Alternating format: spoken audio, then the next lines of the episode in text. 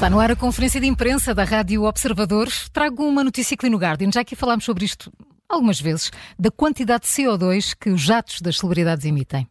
Uh, há novos dados. Uh, desde o início de 2022, ou seja, em apenas dois anos, os jatos particulares de 200 figuras públicas, CEOs, uh, oligarcas e bilionários passaram um total combinado de 11 anos no ar em apenas dois anos. Okay. Foram tantas as viagens, quase 45 mil, que não só equivalem a esses 11 anos de voos, como a pegada de carbono corresponde às emissões totais de quase 40 mil britânicos. É impressionante. É, muito, é? é impressionante. É. O Guardian rastreou voos de quase 300 aeronaves privadas pertencentes a, a, celebridades e empresários como Elon Musk, a família Murdoch, Kylie Jenner, uma das irmãs Kardashian, ao longo de 21 meses, e os dados indicam que emitiram mais de 415 mil toneladas de CO2. Uh, eh, entre os jatos mais poluentes estava um Boeing 767, usado pelos Rolling Stones. Um, só este emitiu mais de 5 mil toneladas, uh, o equivalente a 1.763 voos de regresso de Londres para Nova Iorque em classe económica. Impressionante. Pois, este e este, é este, este equivalar, eh, eh, esta, estas equivalências ajudam-nos é a perceber nos, exatamente. Dúvida, sim, sim, porque em, em, toneladas, em toneladas não, não vamos não, lá. Não. Mas, há mais números. 39 jatos ligados a oligarcas russos, incluído o Roman Abramovich e o recentemente falecido líder do grupo Wagner, Prigozhin, foram responsáveis por mais de 30 mil toneladas. Isto equivale à pegada de carbono de cerca de mil cidadãos russos. Só estes Dois. Dois. Uh, mas reparem, 39 jatos, com viagens em 39 jatos. Mas reparem, os mais de 27 mil voos que foram analisados só no ano 2022 representam apenas 0,5% dos mais de 5 milhões de voos privados no ano 2000. Privados. privados. Estamos a falar de privados, não estamos a falar de não, voos comerciais. voos privados. Tudo aqui, claro, celebridades, claro. voos privados. 0,5%. Portanto, imaginem, eh, estes números são muito, muito, eh, ficam muito aquém daquilo que são os resultados finais.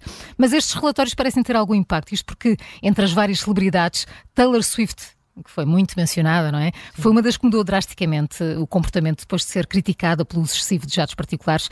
O jato da Swift foi avistado no ar em média 19 meses por mês, entre janeiro e agosto de 2022, e, e desde que recebeu publicidade negativa, a frequência média de voos caiu para pouco mais de 2 por mês, portanto 19 para 2. Portanto, era possível diminuir. Exatamente, claro. sim, sim. Basta fazer o public shaming. É mesmo. Mas há, há, muito mais para ler, está no Guardian, muitos detalhes. Sim.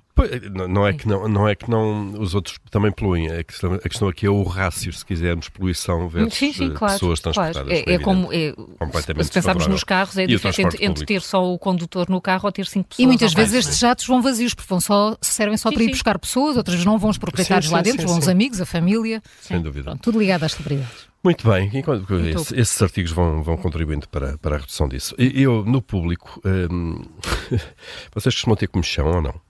Ah, não, li, eh, literalmente mesmo, literalmente, não há, não há aqui metáforas. Uh, sim, tipo eu, aquela eu, pessoa que causa um comichão, uhum. vocês são comichosas. Uh, sim, eu ia dizer uma coisa, mas o artigo não responde, eu já li esse artigo, não ah. responde à minha dúvida que é quando falas em piolhos começas a ter comichão na cabeça, não é? Ou pulgas, eu, ou, eu acho que pode, formigas. Pode responder ou... não, sei, não, não sei, não sei. Então eu também li, portanto é suscita a curiosidade. É? Está no público de facto e começa com a pergunta como nasce a sensação de comichão. um, para a maioria das pessoas isto não, não invoca grandes questões, não é? Nós sentimos um incómodo, uh, temos ali Sim. aquela comissão, coçamos, coçamos. Uh, e está o assunto resolvido. No entanto, para a ciência, nunca me tinha Às passado é pela cabeça é parar, que isto fosse um é? enigma para a ciência. Exatamente, exatamente. O, o, o problema é começar, não é? Sim. Há uma, um provérbio sobre isso. O comer e o coçar, o pior é começar. É começar, claro. É, bem é assim. visto. É, exatamente. Não, vai, vai do começar, Carla. Vai de começar. Não, isso é um regionalismo, Vai de Isso é, isso, é, isso é na tua terra. Nota-se logo que já, está, já, estás em, já estás aí em cima. É impressionante. É isso e os mil folhas. É isso. Ah. Vai começar a dizer é, cimbalinho, sapatilhas e essas coisas.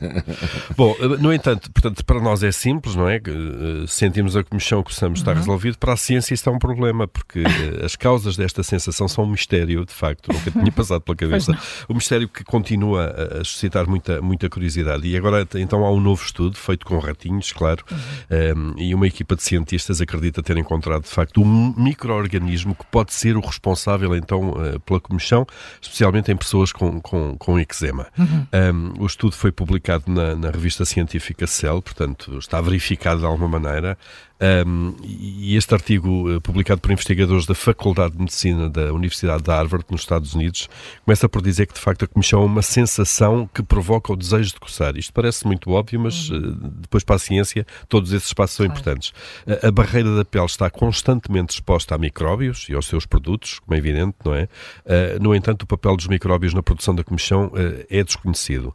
Um, na, na, pele das pessoas que têm eczema, como ou dermatite atópica, por exemplo, o equilíbrio dos, dos micro-organismos eh, que mantêm a pele saudável é muitas vezes afetado, daí depois as pessoas terem, terem estas patologias, eczema, e até hoje conheço de facto a hipótese que a comichão foi eh, sentida eh, neste problema dermatológico se devia a uma inflamação da pele que é muito comum neste tipo de problemas como eczemas. E agora, graças a este novo estudo, sabe-se que o verdadeiro responsável é uma bactéria, chama-se Staphylococcus aureus. Ah. Um, já estás a ver tudo, não é, Maria João? Pois, já lá chegaste. Claro. Sim, agora sim. Uh, esta bactéria encontra na pele. encontra na pele com aquela doença o ambiente ideal para se desenvolver uh, e atua diretamente nas células nervosas e causa assim uh, comichão. Para chegar a estes resultados, cientistas puseram a pele de ratinhos a esta bactéria, a tal Staphylococcus aureus, um, eh, ao longo de vários dias, os animais desenvolveram comichão intensa, foram ficando cada vez mais sensíveis a estímulos que tipicamente não causariam comichão, como uh, um toque leve. Só um toque leve já lhes provocava uh, comichão. Tadinhos, mas eles depois forçavam com a patinha, de certeza. um, e através de exames mais detalhados, depois concluiu-se de facto que o processo passa uh, pela ativação. Ah, depois havia outra coisa, não é? Tá, eles detectaram a bactéria como responsável e o, o, próximo passo foi perceber como é que ela provoca de facto a sensação de comichão uhum. e nos leva a coçar. Depois, a partir daí, fizeram exames mais detalhados, detalhados concluiu-se que o processo passa pela ativação de um, de um receptor de pele chamado PAN1, eh, que está presente nas células nervosas sensoriais da pele. No fundo, são aqueles sensorzinhos que nos provocam, que nos fazem ter sensação de calor, sim. de frio, uhum. de, de, dor, de toque, de comichão por aí fora, de comichão também. Eh, e são estes sensores que depois levam a mensagem ao cérebro. E depois, como nós sabemos, tudo está no cérebro, tudo começa e acaba no cérebro, não é? E chegado ao cérebro, lá vem então a sensação de comichão e é isso que nos leva a coçar. Fiquei cheio de comichão. Mas são aquelas bactérias. tu és um bocado comichosa. Um bocado comichosa. Mas, mas, pronto, aqui a responsabilidade da comichão é o Staphylococcus aureus. Olha. Está no público, está no público. No está no público. público. Diz, diz. Se, se tivesses dito isso logo no início, escusavas ter continuado. Já sabias, essa, é? essa claro. palavra toda, é, bastava. A gente já tinha percebido que é o quê? Staphylococcus aureus. Ah, Pois claro, dizias logo no início. Claro. E percebemos lá. Então e tu, Ju, o que trazes? Olha, eu não trago nada de jeito, em boa verdade, mas pronto. Eh, começa sexta-feira e, e, e, e é, uma, é, algo que nós devemos começar, a, nós quatro devemos começar a pensar nisto. Eh, e os nossos ouvintes também, né? Então. que a então. vida corre-lhes. É que isto ser famoso leva a ter muitos luxos, não é? Diz aqui o Al País, eh, um famoso pode ter carros, bons carros, boas mansões, saldos bancários que nunca estão no vermelho, enfim, uma lista interminável. E por isso, depois de terem tudo isto, eh, a vida tem duas faces. Uma, de facto, é terem tudo, a outra é terem que andar com guarda-costas. Pois. É e então o El País fez a lista aqui dos dos, eh, dos famosos têm guarda-costas e quanto é que gastam. Por exemplo, eh, Jennifer Aniston tem um património de 300 milhões eh, de dólares e gasta anualmente 240 mil só num guarda-costas.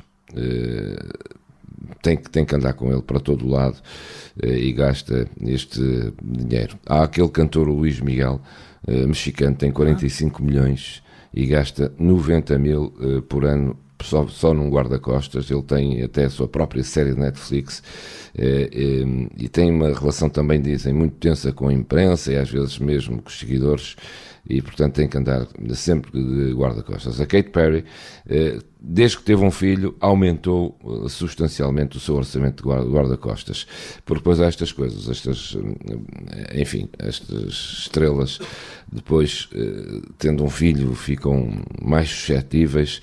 Ela tem um património de 330 milhões de dólares e gasta 350 mil um, eh, por em ano só, em, só na segurança.